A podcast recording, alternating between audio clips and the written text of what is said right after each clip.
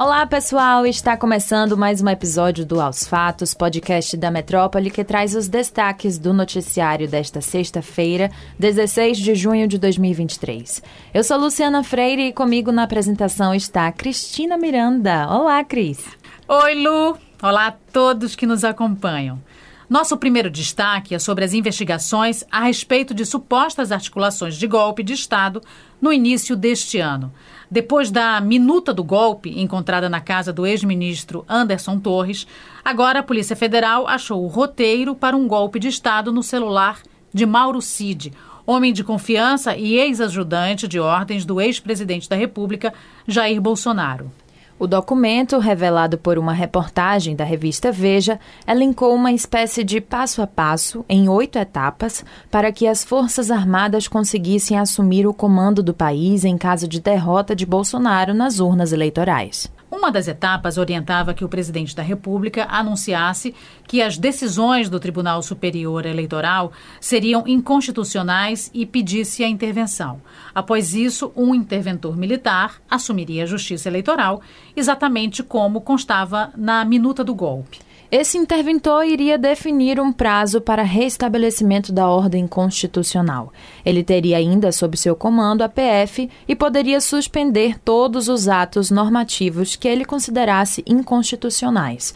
As últimas etapas seriam a substituição dos ministros do TSE e a realização de novas eleições. O documento de três páginas recebeu o título Forças Armadas e foi encontrado dentro de um relatório de 66 laudas elaborado pela inteligência da Polícia Federal. Foram encontradas também no celular do ex-ajudante de ordens trocas de mensagens em que um oficial das Forças Armadas pede que Cid tente convencer Bolsonaro a ordenar uma intervenção militar. E ainda sobre tentativas de golpe, o ministro Alexandre de Moraes, do STF, autorizou nesta sexta-feira que o ex-presidente Jair Bolsonaro preste depoimento à Polícia Federal no âmbito das apurações envolvendo o senador Marcos Duval, alvo de busca e apreensão na última quinta, que comentamos aqui no episódio anterior do Aos Fatos. A Polícia Federal cumpriu mandados de busca e apreensão pela trama supostamente armada pelo parlamentar contra Moraes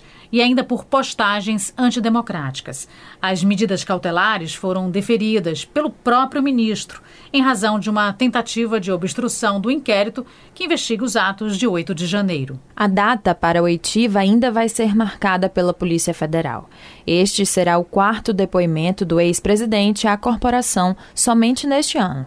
De janeiro até agora, Bolsonaro já foi intimado a prestar informações sobre os atentados de 8 de janeiro, o escândalo das joias oferecidas pela Arábia Saudita e o escândalo do cartão falso de vacinação. Sobre o assunto, o senador Otto Alencar, do PSD Bahia, cobrou que o Conselho de Ética do Senado Federal julgue seu colega. Vamos seguir acompanhando esse assunto. De olho no que acontece na Rádio Metrópole, o jornalista e comentarista político Bob Fernandes defendeu no programa Três Pontos desta sexta-feira a punição ao ex-ajudante de ordens do ex-presidente Jair Bolsonaro, Mauro Cid, mas sem esquecer de responsabilizar os seus superiores. Bob Fernandes acredita, no entanto, que Mauro Cid vai assumir a peteca sozinho.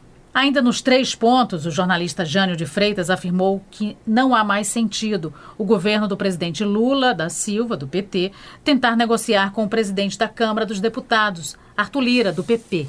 O comentarista da Metrópole disse que, apesar de Lula ser um líder crente no poder das negociações, o governo precisa compreender que existem acordos que não valem o esforço, já que se tornam inúteis porque não vão adiante devido à falta de compromisso entre as partes. Confira o programa completo no YouTube do portal Metro 1.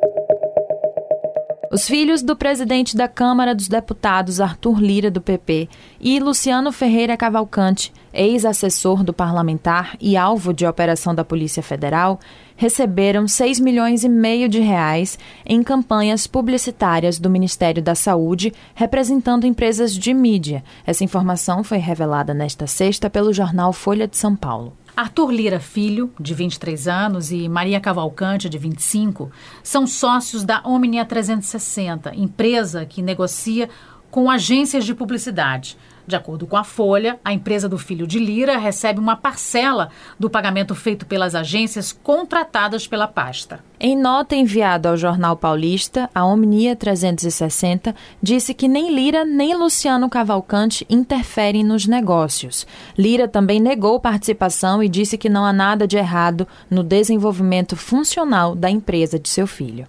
Ainda sobre Lira, o policial civil Murilo Sérgio Jucá Nogueira Júnior, aliado dele, conquistou um bilhão de reais em contratos com diferentes esferas de governo. A informação foi divulgada pela agência Spotlight. O aliado de Lira é alvo na Operação Efesto, que investiga esquema de desvios de contratos na compra de kits de robótica com recursos do Fundo Nacional de Desenvolvimento da Educação.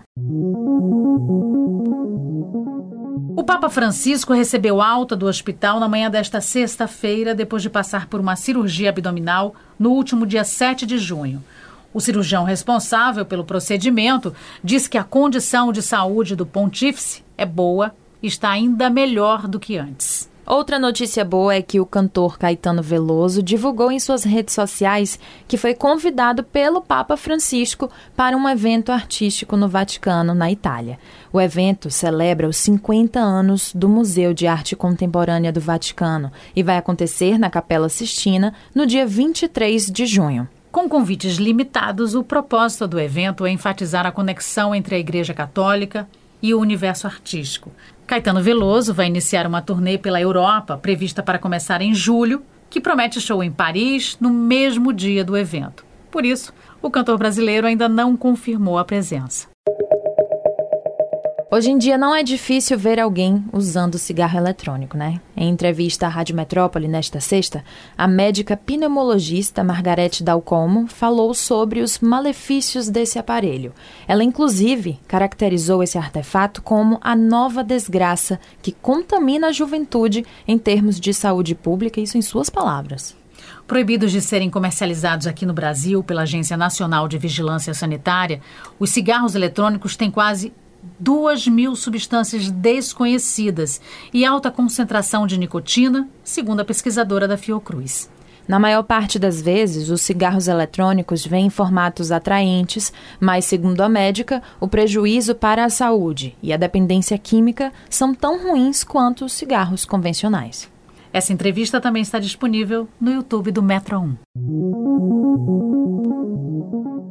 E é isso, pessoal. O episódio de hoje fica por aqui. Confira essas e outras notícias no metro1.com.br. Confira as nossas redes sociais, arroba Grupo Metrópole, Insta e TikTok e arroba Metrópole no Twitter. Não deixe de ativar as notificações no Spotify para receber um alerta toda vez que sair um novo episódio do Aos Fatos. Muito obrigada, Cris. Tchau, pessoal, e até a próxima. Tchau, tchau.